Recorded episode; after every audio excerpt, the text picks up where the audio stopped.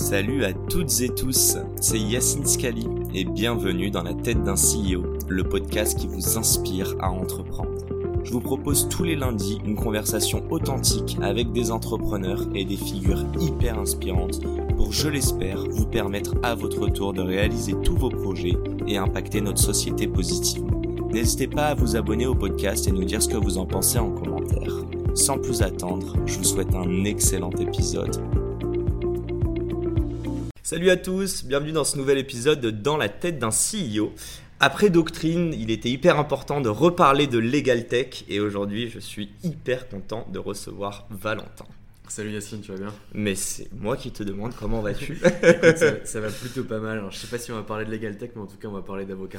Alors on va parler en tout cas de, de droit, euh, de plein de choses. Je vais pas spoiler tout le monde euh, dès maintenant. Déjà, euh, merci de m'accueillir dans tes locaux. Dis-nous un petit peu où on est. Euh, je crois que vous venez Ouais, d'emménager. On vient d'emménager, on a emménagé le 1er novembre dernier. On est au 89 euh, rue Réaumur à Paris, juste au-dessus de l'arrêt de métro Sentier.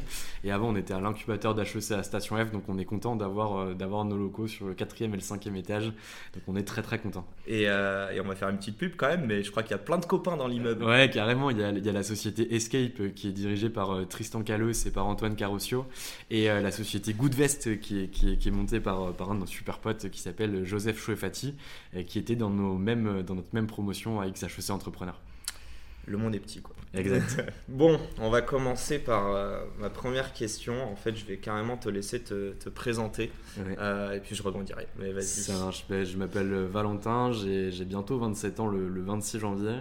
Euh, j'ai fait les 5 vieux, ans de droit des affaires, euh, un master 2 en droit des affaires DJCE à la faculté de droit de Nancy. Et après, j'ai fait euh, HEC Polytechnique euh, dans la majeure entrepreneur d'HEC. Ok, très clair. Je, je me permets d'en parler parce que tu m'as donné cette. euh, L'autorisation. Exactement. Euh, il me semble que tu as une condition physique, je sais pas depuis combien de temps. Euh, elle t'a posé pas mal de limites aussi, et Ouais. je dirais qu'elle t'a aussi donné des opportunités. Tu peux nous en parler un petit peu avant de rentrer dans, dans le vif d'Anomia? Ouais, carrément. Alors moi, je suis, je suis quasiment aveugle. J'ai un centième à chaque œil. J'ai une maladie qui s'appelle, enfin en tout cas qui est un équivalent de la maladie de Leber, où en gros mon œil capte la bonne information, mais l'information transmise euh, à mon cerveau par le nerf optique n'est pas la bonne. Et ce qui fait que si un jour je te croise dans la rue, bah, je te reconnaîtrai pas, même si tu passes à 2 cm de moi. Good to know.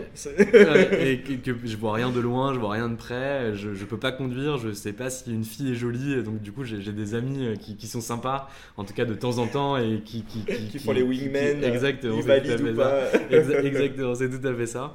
Et sinon, au-delà de la blague, je, je peux difficilement lire mon téléphone, je dois mettre à un centimètre euh, de celui-ci, et c'est écrit, euh, comme tu peux le voir, en Arial Black 26 euh, pour pouvoir lire ce qui est écrit. Donc, euh, donc voilà, c'est- comme ça que je suis né. Ouais. Du coup, j'ai eu la chance d'avoir euh, un père et un petit frère qui ont la même chose. Donc, on a grandi finalement euh, comme tout le monde.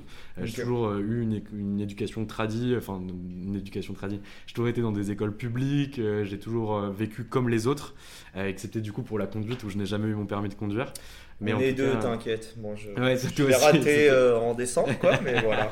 Ce sera un autre podcast. Ouais, ça marche. mais, mais du coup, ouais, voilà, j'ai toujours vécu comme ça. Ça m'a jamais posé de, de difficultés. Donc, euh, j'ai toujours été à l'école de façon normale. J'ai eu euh, des, des- des- des cours classiques. J'étais à la fac. Ouais. Le seul problème que j'ai eu, c'est lorsque j'ai voulu passer le concours d'avocat, donc le, le CRFPA.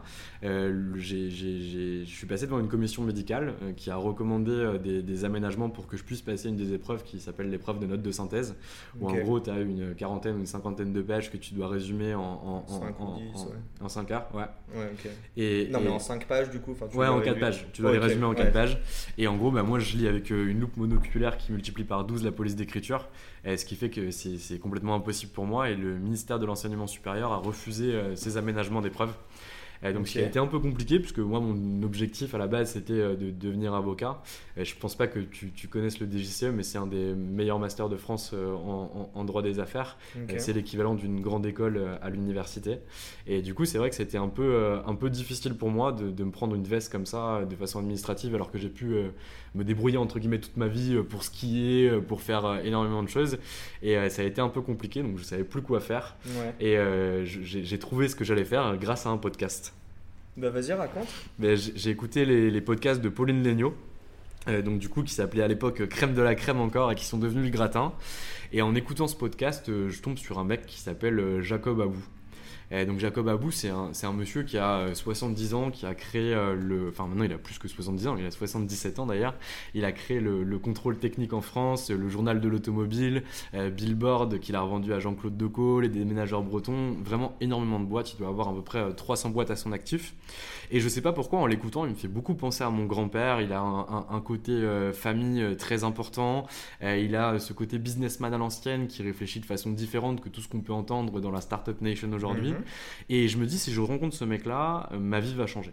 Je sais pas pourquoi, si tu veux, c'est vraiment, je, l'écoute, je le connais pas, je, ne je, sais pas qui c'est, mais j'entends dans ce podcast qui dure à, peu près une heure euh, que si je le rencontre, ça va changer pour moi. Et donc, j'essaye par tous les moyens possibles. C'est juste, c'est quoi qui t'attire dedans? C'est le fait qu'il soit euh, serial, serial, serial entrepreneur, le fait qu'il soit résilient. Non, euh, c'est plutôt un côté, si tu veux, où vraiment, en fait, je le sens très humain. Euh, je le sens avec des valeurs qui, qui, sont les miennes, qui sont des valeurs de famille, qui sont des valeurs euh, d'honnêteté, de loyauté, euh, mais également une, espèce de, de, de, gymnastique intellectuelle qui te dit en fait pour acheter des tours à la défense, t'as pas besoin d'avoir d'argent. ce que tu as besoin de faire, c'est de trouver un agriculteur qui va te donner ses terres, aller voir Martin Bouygues pour qu'il te prête des salariés, aller voir une banque pour que derrière elle te prête un petit peu d'argent pour que tu achètes le matériel. Et derrière, tu rémunères pas les gens avec de l'argent parce que tu n'as pas d'argent pour les acheter, mais tu vas leur donner euh, finalement des loyers sur 4 ans euh, pour 4 étages des tours. Tu vas donner une tour à Bouygues, et tu vas rembourser la banque grâce à ce que tu vas faire et tu te seras fait 10 tours sur les 11 que tu as créés. Et tu vois, c'est cette gymnastique intellectuelle, cette bienveillance, cette gentillesse euh, qui fait que finalement je sais que c'est ce mec-là qu'il faut que je rencontre. Tu l'as rencontré? Ouais, je l'ai rencontré. Et du coup, je, l'ai rencontré et aujourd'hui, c'est devenu un, ami, quelqu'un que je, je, je, vois toutes les semaines ou en tout cas que j'ai au téléphone euh, chaque, semaine. En gros, j'essaie de le rencontrer suite au podcast de Pauline. Euh, j'appelle des gens, etc. Et je franchis un step, deux steps, trois steps, mais j'arrive pas à l'avoir au téléphone. Et dans ce podcast-là, il dit qu'il intervient à un truc qui s'appelle HEC Entrepreneur. Moi, je suis à Nancy, euh, en fac de droit, je ne sais pas ce que c'est HEC, euh, je ne sais pas ce que c'est HEC Entrepreneur, et je me dis, ok, en fait, je suis convaincu que si je rencontre ce mec-là, ça va changer pour moi, il faut que j'aille à HEC. Donc euh, quand je, je, raconte ça à ma famille, à mon père, à ma mère, ils se foutent tous de ma gueule en me disant mais toi tu vas à la HEC, mais tu sais ce que c'est HEC, etc.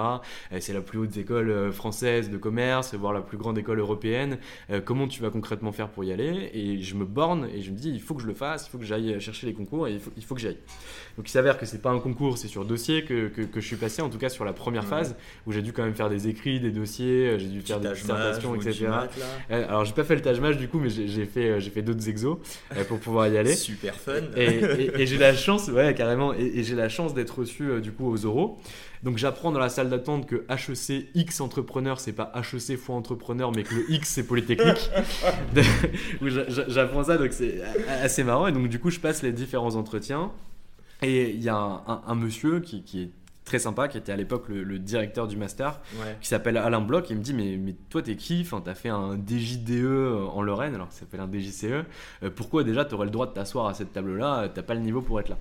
Et moi, je lui dis Écoute, euh, voilà, moi je suis là parce que déjà j'ai été sélectionné sur dossier et je, m'en fous d'HEC. Mon objectif, c'est de rencontrer Jacob Abou et je suis là pour rencontrer Jacob Abou. Parce que je sais que si je dis ça euh, au gars qui doit te recruter. Ouais, carrément. Parce ah que, en fait, les, les, les entretiens d'HEC Entrepreneur sont connus pour te faire, entre guillemets, sortir de tes gonds et qui sortent la vraie personnalité qui est en toi. D'accord. Et donc, du coup, tu as trois entretiens qui se passent sur 15 minutes, 15 minutes, 15 minutes. Et à la fin de tes 15 minutes, tu as une cloche qui sonne et tu tournes. C'est-à-dire que tu changes de jury. Et donc là, j'arrive au deuxième jury, donc qui est dirigé par Alain Bloch. Je me, avant de m'asseoir sur ma chaise, il me dit Attends, pourquoi je devrais te recevoir? Tu as fait un DJDE en Lorraine, euh, est-ce que tu as vraiment ta place pour être ici? Et donc le job, c'est que tu puisses lui montrer pourquoi tu es là, lui montrer ce que tu veux.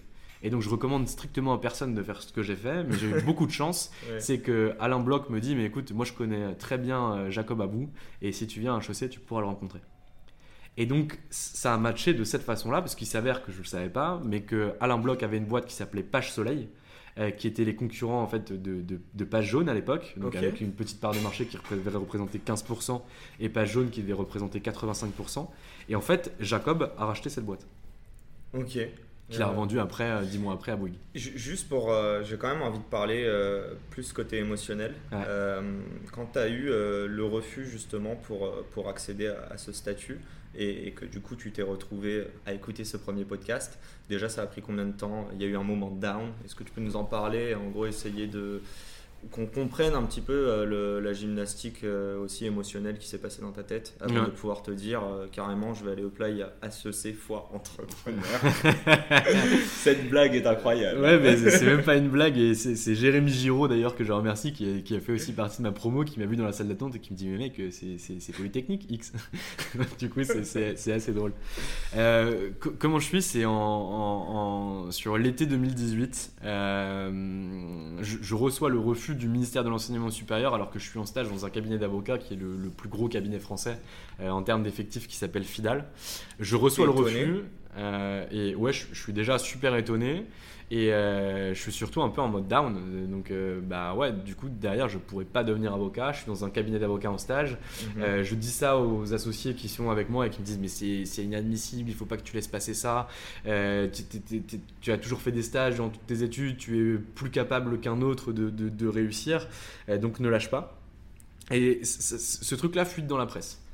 et je passe un été catastrophique où vraiment je suis l'ombre de moi-même pour une simple et bonne raison c'est que si tu tapes mon nom sur Google tu verras le pauvre petit aveugle de Nancy à qui on ne laisse pas laisser le passer le barreau etc et en fait les gens qui me connaissent savent que je suis pas entre guillemets à morfondre, euh, que je mets jamais mon handicap euh, en avant, parce qu'en réalité, euh, les gens oublient en 3 secondes mon handicap et oublient ce qui se passe. Et donc là, je suis vraiment dans une phase de down, parce que finalement, tu as l'AFP qui, qui, qui, fait une note qui, qui, qui est informative, tu sais mais qui est reléguée dans, tout le, dans toutes les, les, les infos. J'ai je, je, ma petite idée, mais j'en parlerai pas. parlerai pas. Mais donc, phase de down. Et en fait, après, bah, tu remontes, tu vois, on t'empêche de faire quelque chose. Soit tu décides de passer ta vie euh, à te morfondre et à te dire, en fait, j'aurais pu faire ça, j'aurais pu faire ci, mais je l'ai pas fait à cause de cette personne, cette personne, ou en l'occurrence l'administration. Ou euh, soit tu te dis, ok, concrètement, bah, je peux pas y aller euh, par la porte. Comment je vais pouvoir passer et faire autre chose, soit par la fenêtre, soit par la cheminée, pour réussir finalement à atteindre mes objectifs. Et, ce mindset de rebondir, tu avais déjà écouté le podcast ou c'est à partir du moment où tu as perdu ce down et que tu t'es dit je repars sur le, ramp-up, que tu t'es un peu plus ouvert justement et que là tu es tombé sur la bonne personne Non, je pense qu'en réalité je l'ai toujours eu. C'est-à-dire que moi, mon grand-père qui, est italien, il, a un adage et il dit tout le temps, tu sais, dans la vie, c'est marche ou crève. Et ça, on l'a toujours eu, euh, que, que ce soit moi, mon frère, ma soeur, mes, parents, on l'a toujours eu dans notre esprit, c'est que en, réalité, si, si, on ne te permet pas de faire quelque chose, il faut quoi qu'il arrive que tu puisses te dépasser pour aller toujours chercher ce que tu veux.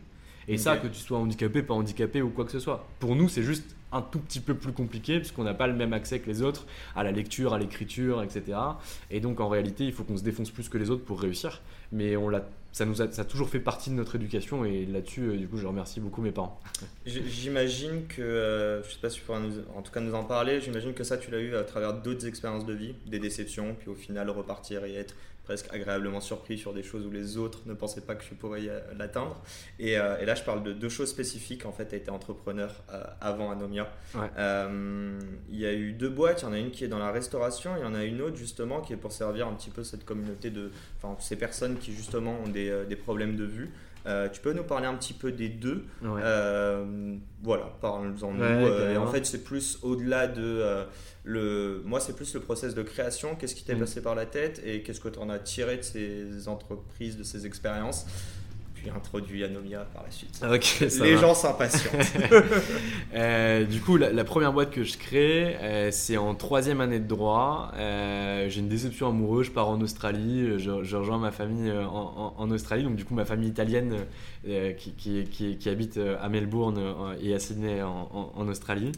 Et, ouais, plutôt sympa. Donc j'y reste là-bas euh, pendant deux mois. T'as un an euh? Non, je suis resté deux mois euh, pendant les. Non, non, mais je veux dire, tu dis troisième année de droit, donc t'as quel âge? Ouais, j'ai euh, troisième année de droit, vu que j'ai redoublé ma première année. j'ai 22-23 ans. 22-23 ans. Et donc j'arrive en Australie, je sais pas, je me demande ce que ma mère est en train de faire avec le décalage horaire, etc. Je savais qu'elle avait un dossier important à aller plaider.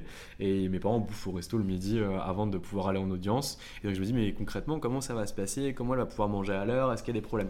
Et je sais pas pourquoi, mes cousins ont tous les deux la maladie de Crohn et donc se couchent tôt. Et donc je, me faisais chier un peu de, temps en temps le soir. Et donc je commence à prendre euh, un, document Word et j'écris un truc qui ressemble à un premier projet de boîte, qui est de dire en fait comment, euh, quand tu veux aller manger au resto et que tu as euh, quelque chose qui se passe juste après, tu peux être sûr de pouvoir bouffer et d'être à l'heure à ton rendez-vous a posteriori. Et donc je commence à écrire ce qui, ce qui est un, projet de boîte sans avoir euh, travaillé finalement euh, sur une étude du marché, sans avoir fait de customer discovery, euh, sans avoir regardé s'il y avait un marché réel, comment ça allait fonctionner, mots, là, Tu les as appris par la suite Ouais, je les ai appris par la suite. okay, je ne savais pas ce que c'était. À, la suite, non, je savais pas du tout ce que c'était. C'était, bon, en gros, j'ai une idée. je suis persuadé que d'autres ont, ont, ont, des besoins similaires aux miens. Je vais créer cette boîte. Mais c'était un truc qui était tech parce que je voulais absolument faire une app, parce qu'une app c'était stylé, etc. Donc euh, je, reviens en France et euh, je continue mon droit euh, parce que bah, j'étais en fac de droit et je laisse ça tomber parce que quoi qu'il arrive, je suis pas développeur informatique, je sais pas comment ça fonctionne.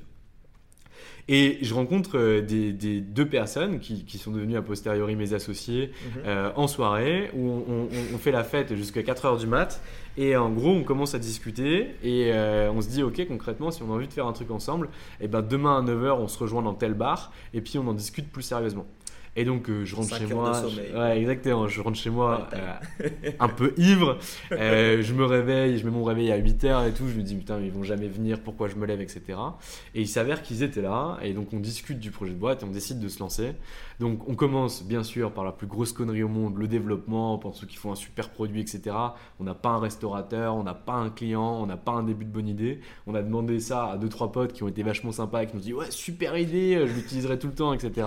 Et on s'est dit banco, on va devenir millionnaire. Donc mes deux associés qui sont de tech euh, commencent à développer l'appli. Ça prend trois mois. Moi, je mets ça en place dans 10-15 restaurants à qui ça coûte strictement rien. Et on a 300 potes qui téléchargent l'application, qui font 5 commandes dessus. C'est un échec total. Euh, personne ne l'utilise, ça ne sert strictement à rien. On est sur nos études en même temps qu'on fait ça, donc on n'a pas de temps à y consacrer. On a l'impression d'être de grands entrepreneurs. Euh, on se fait mousser, on passe dans la presse, c'est super chouette. On n'a pas fait un copec avec cette boîte. derrière, elle a failli être vendue mais euh, vu que le code était illisible, personne ne l'a jamais acheté. Donc voilà, un, vrai scandale intergalactique, mais ça m'a appris beaucoup de choses.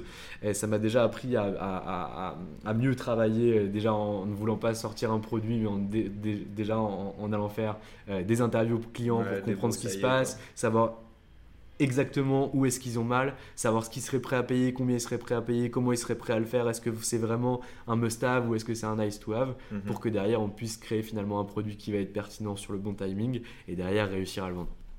Donc ça c'est pour Presto, euh, qui, a été fait, créé du coup pendant ma troisième année de droit. Et, du coup, voilà, euh, si ça avait été successful, est-ce que tu étais toi à titre perso dans le mindset de dire euh, je lâche les, les études de droit et je me mets full time dessus ou pas?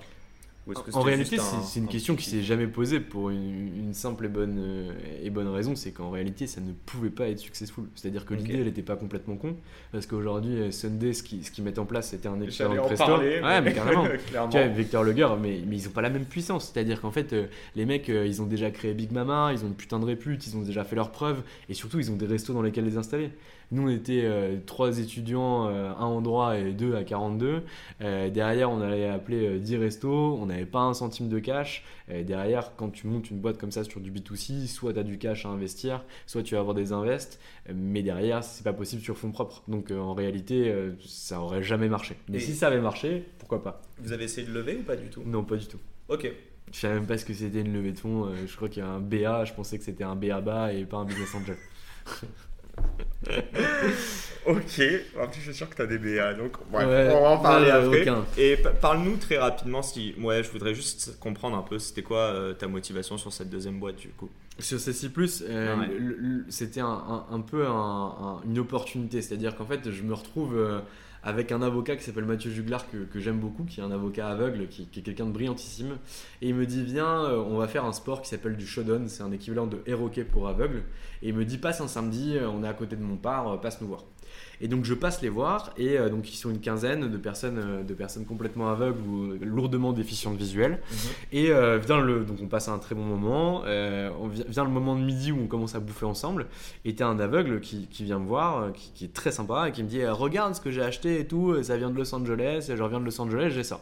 Excuse-moi, mais Il t'a dit regarde ce que je viens d'acheter. Ouais, carrément, il m'a carrément dit regarde ce que je viens d'acheter et donc il me le met dans les mains et je touche et ma première réaction c'est la même que la tienne, c'est-à-dire en fait il avait un, écran, un, un, un, filtre en plastique qu'il avait collé sur son smartphone sur lequel il y avait des points de contact qui lui permettaient de se repérer sur une surface plane. Et moi ma première réaction c'est la même que toi, je dis mais putain ça lui sert à quoi le mec il voit rien, à quoi ça sert d'avoir ça? Et en réalité c'est ultra pertinent parce qu'en réalité euh, c'est un smartphone c'est une surface plane, c'est-à-dire que tu as une vitre qui doit faire 5 cm de large sur 10 cm de long. Et en fait, pour un aveugle, tu sais pas où tu cliques.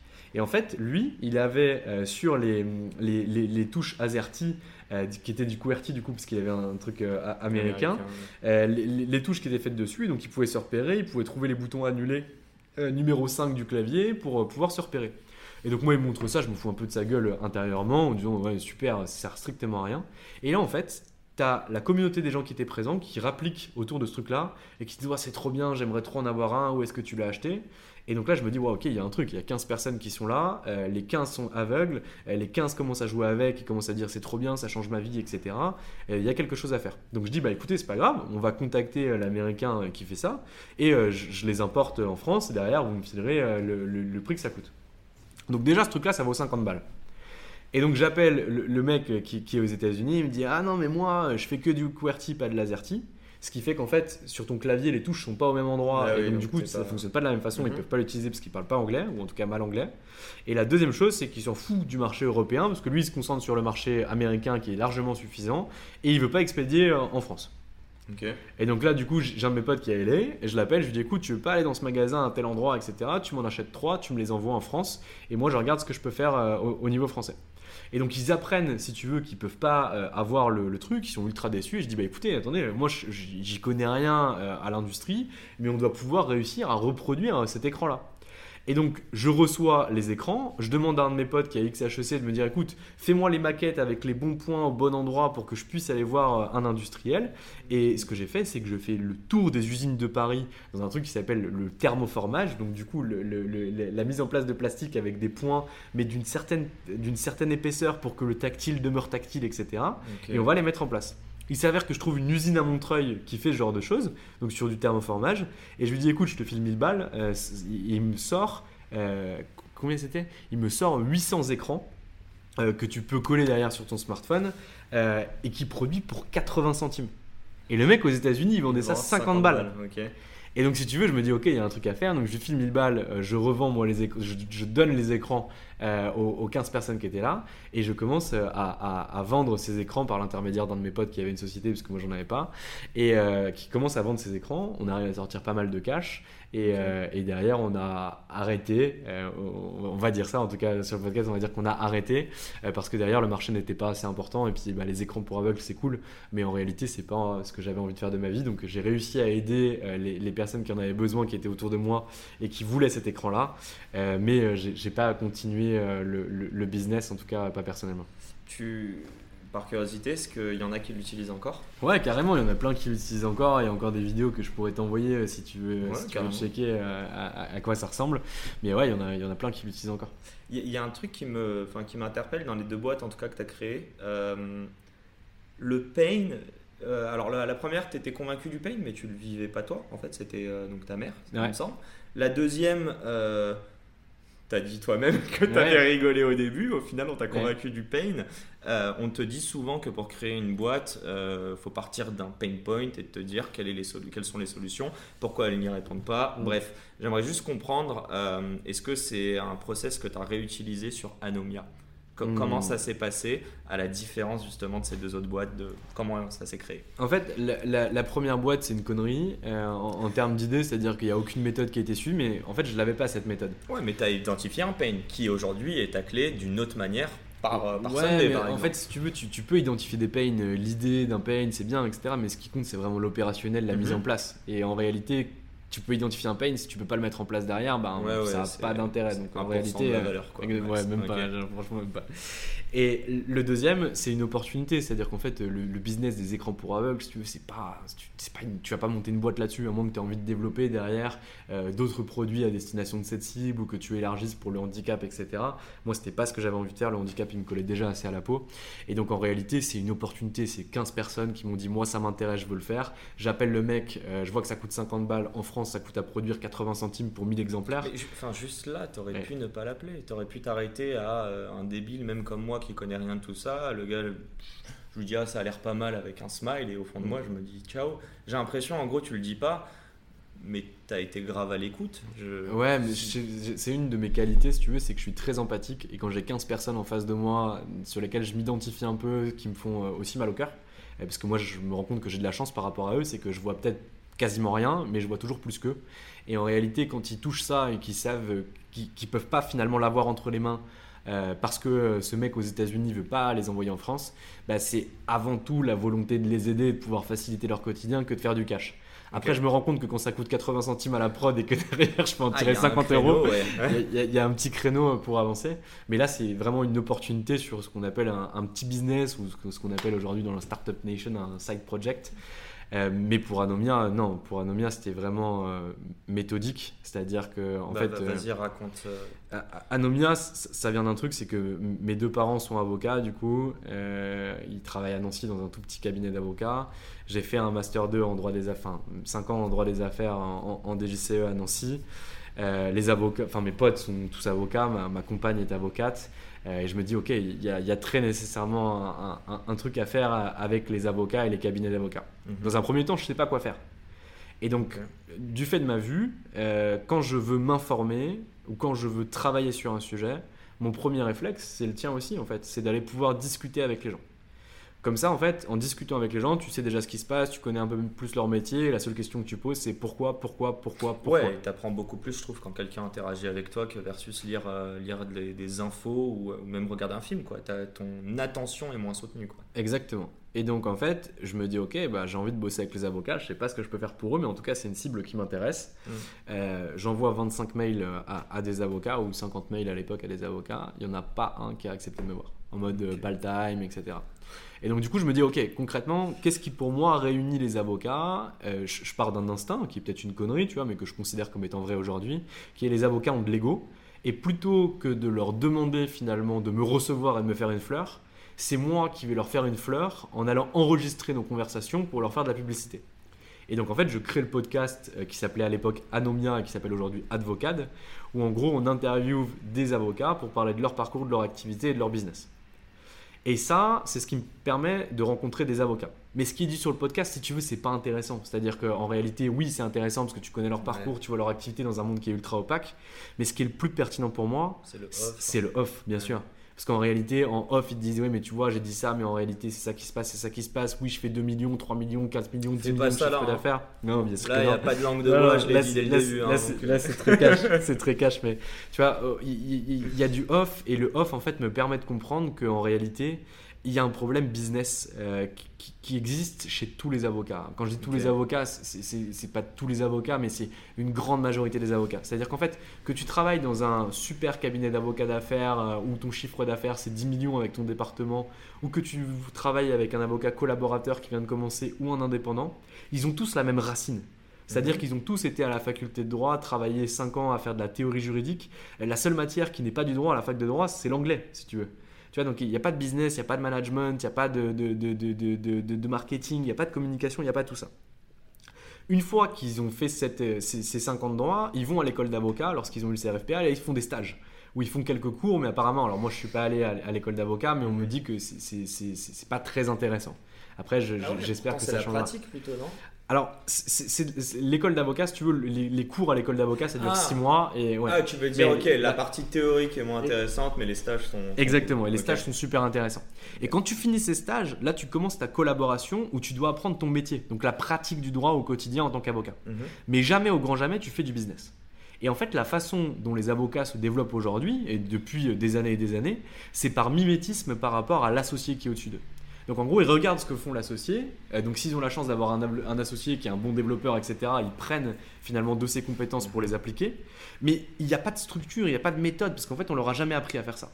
Et donc là, je me dis, ok, il y a très certainement un truc à faire avec ça. Et donc on crée un programme de formation qui n'existe à l'époque pas, C'est-à-dire qu'en fait, on, fait des slides où on dit ok, moi je pense que cette formation va ressembler à ça. On trouve des gens qui sont en capacité de le faire, donc des mecs qui ont bossé chez HSBC, Société Générale en strat.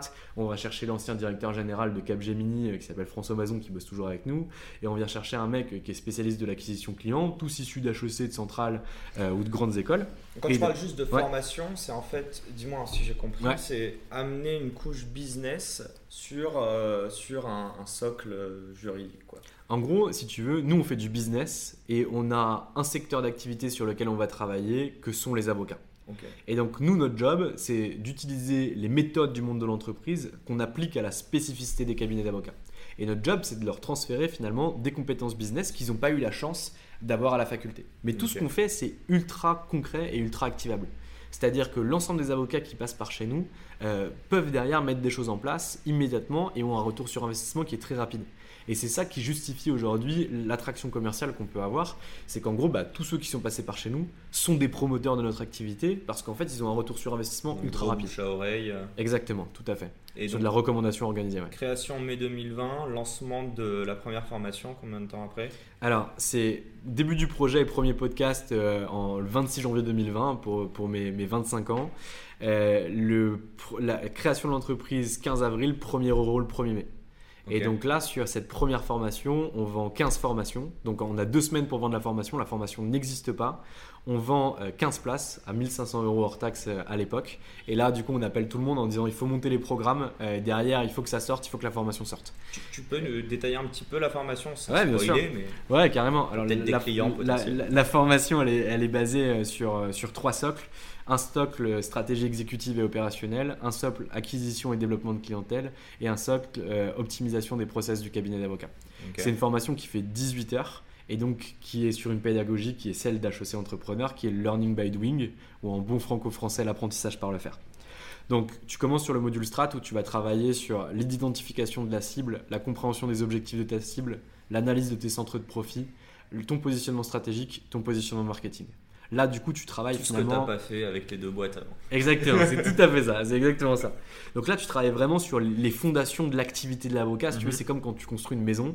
si tu peux avoir la plus belle maison au monde, si les fondations elles sont pas assez profondes, bah, aux premières tempêtes, ça se casse la gueule. Exactement. Une fois que tu as fait ça, tu passes sur la stratégie, donc sur l'acquisition et le développement de clientèle, où là, tu fonctionnes en trois phases. Première phase, notoriété. Comment tu fais pour être connu par tes clients et uniquement par tes clients cibles comme étant un, interlocuteur qui va pouvoir les accompagner et les aider. Deuxième phase, c'est une notoriété à l'acquisition. Comment tu fais pour interagir avec eux et finalement générer un contact qui va te permettre, troisième phase, de les convertir en tant que client? Et donc là, on fait de la vente pure, cycle de vente. Et une fois qu'on a fait ça, on passe sur l'optimisation des process. Où là, on va travailler sur l'optimisation de la chaîne de production concrètement comment tu vas aller chercher plus de renta en facturant le même tarif, soit en augmentant tes prix, euh, soit en mettant euh, finalement de la taylorisation, de la Fordisation ou de l'automation. Euh, et après, tu travailles sur le management et après, tu travailles sur la mise en place d'indicateurs de performance. Il y, a, du, il y a un focus tech quand même dans tout ça? Non, pas de focus tech pour une simple et bonne raison, c'est qu'aujourd'hui, au vu entre guillemets des compétences business des avocats, euh, je, pense et on pense avec euh, mon associé et toutes nos équipes euh, que derrière il n'est pas pertinent pour l'instant d'avoir des focus tech. Par contre, on les a sur des formations plus thématiques ou on les a également sur des missions de conseil.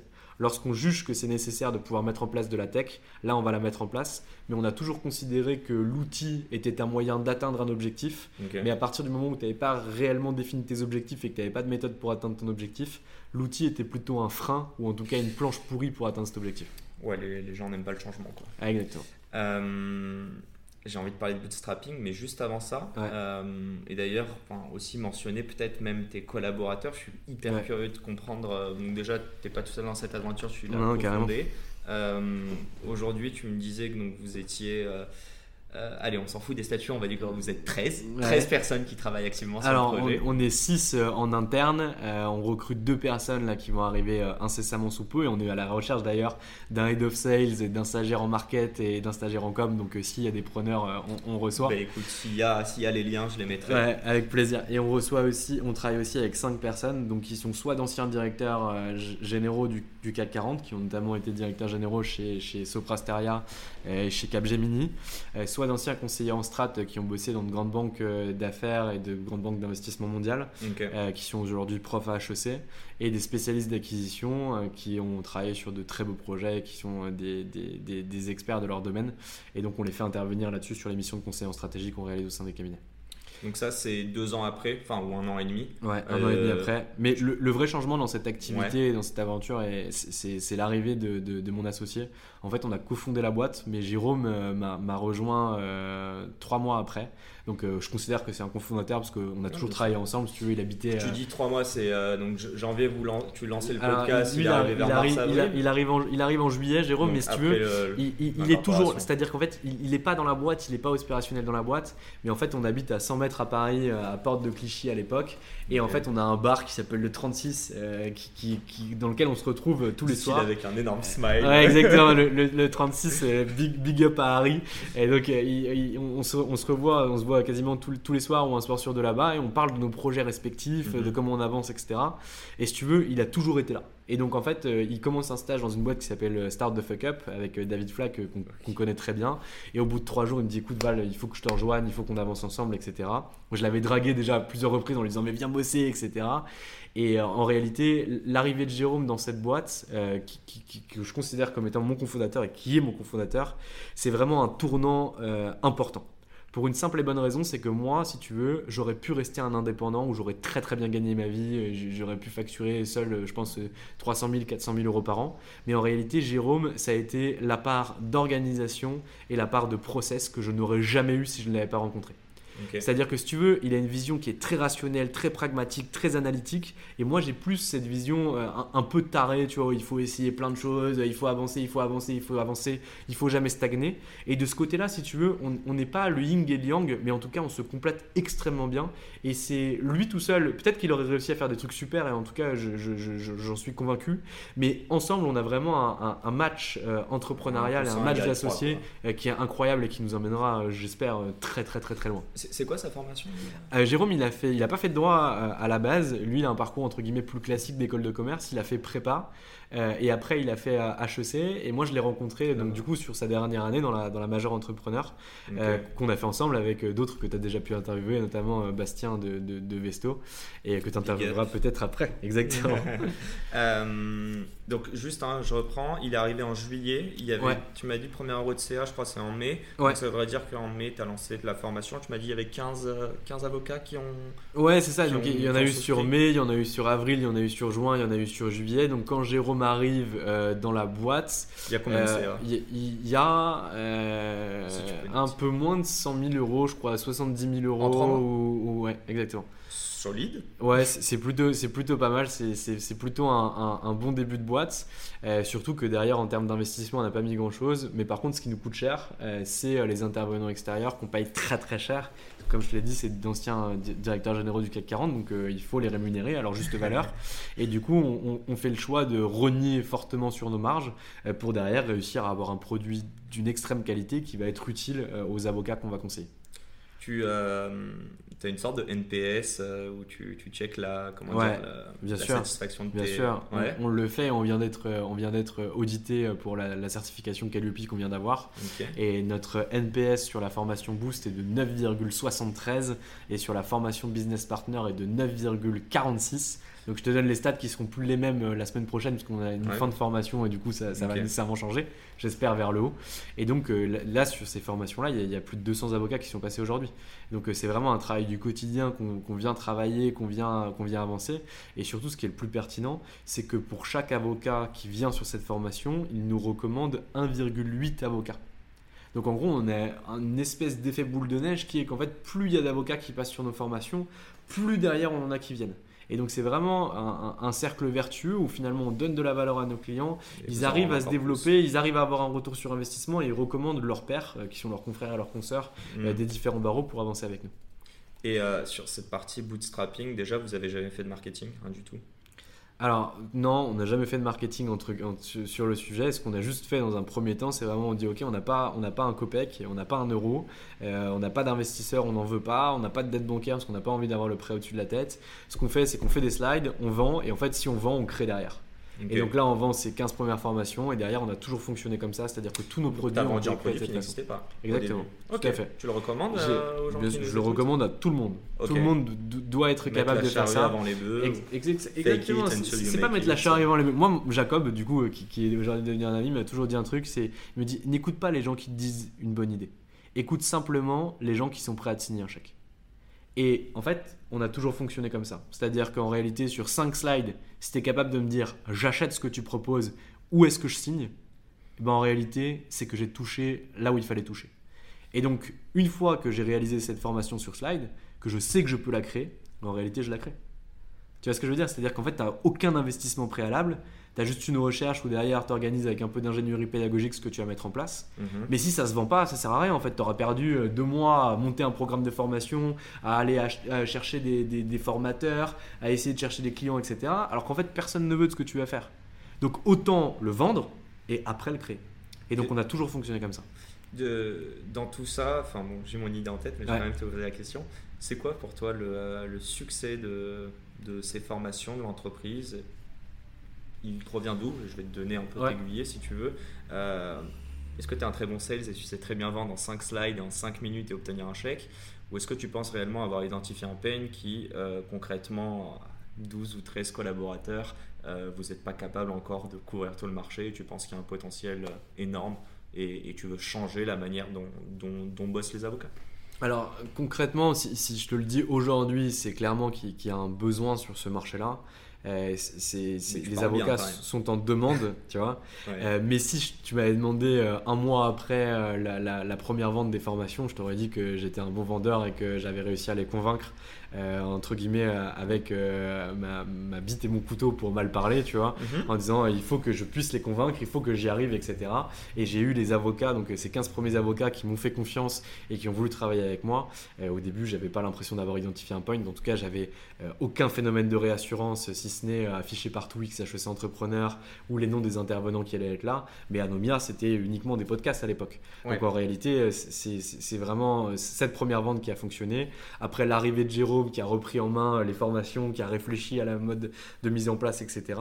Et c'est grâce à ça qu'on a touché vraiment juste par rapport aux besoins des avocats. Mais on le travaille euh, constamment. Toutes nos Ouais, formations, elles changent tout le temps pour que derrière, Tu- on touche vraiment exactement le besoin. Tu me disais le podcast, enfin des, des chiffres assez incroyables. Euh, tu me disais que vous avez 30 000 écoutes en, en moyenne par épisode. Alors, pas en moyenne, sur nos meilleurs épisodes, les- on a 30 000 Ouais, écoutes. bon, les pires, c'est. Euh, les pires, c'est 8000 écoutes. Et Ouais, derrière, ok. on a toujours. Je parlerai pas de mes alternative. écoutes. Ouais. mais, mais parce que si tu veux, en fait, ce que, ce que nous, on a sur ce podcast-là, c'est qu'on a l'équivalent de l'équipe de France de football des avocats euh, qui, qui viennent nous parler, qui viennent parler de leur parcours, etc. Hmm. Mais à la différence de tes invités, c'est que mm, les avocats qu'on a, ils passent que chez nous. Vois ce que je veux dire, c'est que si tu veux entendre Jean-Michel Darrois parler, si tu veux entendre Jean Veil, si tu veux entendre Georges Jourde, qui sont euh, l'équivalent de, de, de- mais je, j'en cite pas, il y en a plein que je cite pas, mais si tu veux les entendre, il y a- il y, a que chez nous qui sont passés. Et donc le seul moyen de les écouter, c'est de venir ici. Bah, ramène-moi des leads, hein. en tout cas avec ton épisode. Euh, écoute, on a parlé de beaucoup, beaucoup de choses. Je pense qu'il y a quand même un ou deux points que j'aimerais couvrir avant qu'on arrête ce podcast très intéressant. Euh, j'aimerais savoir, euh, est-ce que selon toi, ton business va être scalable et, euh, et quelle est ta vision de, de- de ta boîte sans parler d'investissement, mais même dans, allez, dans 5 ans ou dans 10 ans, euh, c'est quoi Anomia pour toi? Enfin, ça, Alors, je sais ce que c'est, mais ouais, ouais, bien sûr. quoi la taille, euh, etc. Alors non, on n'est pas scalable, euh, on n'est pas non plus une start-up. C'est-à-dire que nous derrière, on a une croissance de start-up puisqu'on fait plus de 270% de croissance sur le premi- la première partie de, de notre activité euh, par rapport à l'année 2000, euh, 2000, euh, 2021. Mhm. Euh, en- en- a- avant janvier euh, 2021, on se payait pas. On commence à se payer en janvier 2021 avec mon associé. On recrute notre premier stagiaire. À partir de juin, il y a un autre stagiaire qui arrive et nos deux premiers salariés qui sont incroyables. On a une super équipe. On est encore en train de se développer, mais si tu veux, on n'est pas scalable. C'est-à-dire qu'en réalité, nous, ce qu'on vend, c'est de la compétence humaine.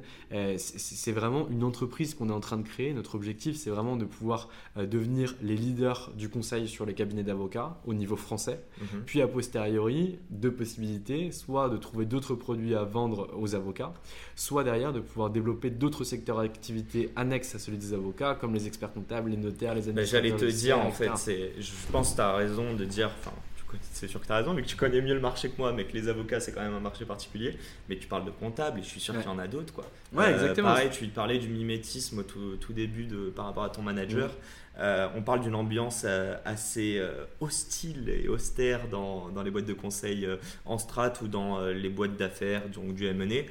Mais en fait, tout le monde reproduit ce qu'on ce qu'on fait au-dessus de toi. Quoi. Mm. Donc ça pourrait être des pistes à à ouais, tacler des, des pains auxquels tu voudrais répondre. Quoi. Ouais, carrément, mais on, on, va se concentrer dans un premier temps sur le secteur d'activité juridique euh, pour une simple et bonne raison, c'est que les mecs qui font du conseil en strat ou de la banque DAF, euh, ce sont des gens qui sont passés par des écoles de commerce et qui du coup ont, la, la, couche business un peu plus. Ouais, ils ont un peu euh, plus la couche business que peuvent avoir les, les, gens qui font de la, des, professions juridiques. Mais si tu veux, il y a, y a, y a une barrière à l'entrée énorme sur les professions juridiques, notamment sur les avocats.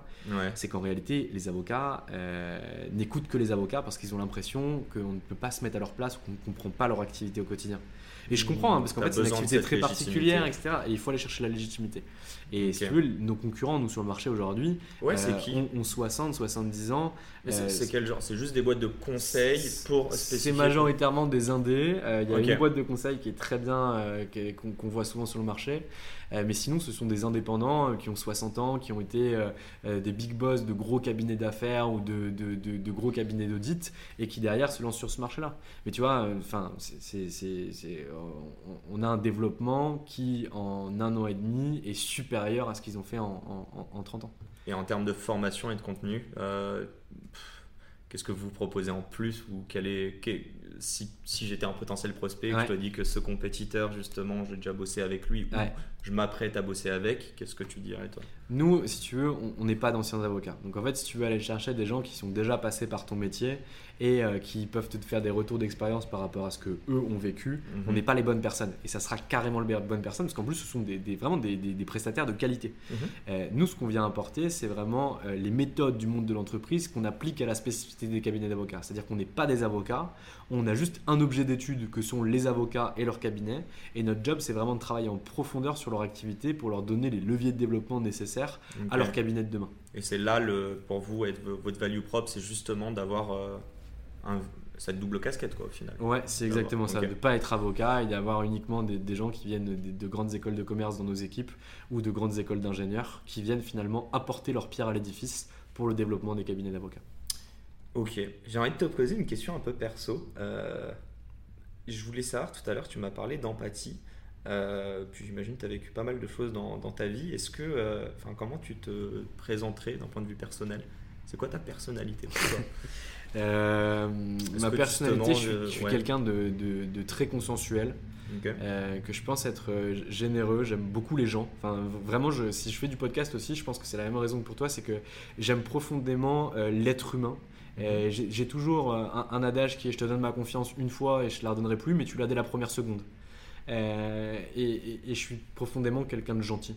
Euh, qui, qui, qui, a envie de bouger. Après, j'ai beaucoup de défauts, je suis complètement désordonné, c'est toujours le bordel avec moi. heureusement, une fois de plus, que Jérôme est là. Merci Jérôme, merci, merci, merci pour, pour réussir à, me canaliser et à faire en sorte que, que la boîte tienne le bon rythme grâce à lui. Euh, mais euh, sinon, je suis quelqu'un de sensible aussi, euh, très sensible. Bah, J'allais te parler de ça en fait. Est-ce que tu, tu t'estimes. je le sais que tu es un, de manière, tu voulais pas nous parler de plein de choses, c'est moi qui ai dû te, mettre des mots et tout, mais est-ce que tu estimes que tu as une certaine intelligence ou un quotient émotionnel peut-être développé? C'est ça en fait, la question. Euh, je, je, je, je, sais pas, je, pense que ça fait vraiment partie d'une de mes compétences. Euh, le fait de pouvoir avoir de l'empathie, de comprendre ce que les gens vont dire avant qu'ils puissent me le dire. T'adapter à ton euh, interlocuteur. exactement, ça c'est vraiment une de mes compétences, mais, mais j'en ai pas beaucoup d'autres, donc heureusement que j'ai celle-là. Et, et, et, du coup, j'ai écrit un bouquin d'ailleurs sur le sujet qui, qui, va sortir normalement sur le premier semestre 2022. si euh, je t'avais pas posé la question, on n'en aurait pas parlé. T'inquiète, il n'y a, pas de, a pas de souci. Un, bouquin, tu m'as dit à quelle édition? Atlante, aux éditions Atlante qui, qui, va sortir euh, fin du premier semestre 2022. Et c'est un bouquin particulier parce qu'en fait, je l'ai parlé. Euh, je ne l'ai pas écrit, je, l'ai parlé et j'ai du coup raconté ma vie. Euh, c'est un peu bizarre de dire ça, c'est un peu le mec qui écrit ses mémoires à 25 ans, euh, mais en réalité c'était pour HEC. J'ai raconté euh, finalement le handicap pour une personne qui vivait dans un monde normal et la façon dont il réussissait à s'épanouir humainement et professionnellement avec ce handicap. Et du, du coup, Et euh, c'est ce bouquin. Si on doit retenir Eh un ben, truc. comment euh, en, en- en- en- en Notamment laissant la vie venir à soi, Ouais. en prenant les choses pas à pas, et surtout en, en- en rendant ce qu'on te donne euh, toujours et en étant très très proche des gens. Euh, moi, c'est toujours ça qui, qui m'a beaucoup inspiré. Euh, Anomia, ça, ça peut faire des millions d'euros de chiffre d'affaires, moi je, je m'en fous. En fait, ce sera déjà une bonne chose, ce sera très Ouais. bien, etc. Mais c'est pas le plus important. C'est qu'en fait, j'ai surtout des gens avec qui partager ça. C'est-à-dire qu'en fait, si, si Jérôme n'était pas là et que j'avais eu euh, 25, 25 salariés, euh, 100 salariés, etc., euh, bah, ce serait bien parce que j'aurais des relations avec mes salariés, etc. Mais, mais, mais vraiment, cette boîte-là, bah, en fait, je suis content de l'avoir parce qu'en réalité, je la partage avec lui. Et donc, si tu veux, c'est vraiment un, un match euh, amical euh, qui est devenu un match professionnel. Et en fait, quand Jérôme n'est pas là, bah, ça m'emmerde. Tu vois, là, il me dit euh, Ouais, j'aimerais bien partir peut-être à Montpellier, à Toulouse, etc. Et je comprends, c'est une bonne chose, chier, tu vois, et ce serait bien qu'il aille dans le sud, tu vois. Mais en réalité, s'il n'est pas là, je vais me faire chier, tu vois, je, ça va pas être pareil, je vais pas avoir ce même partage.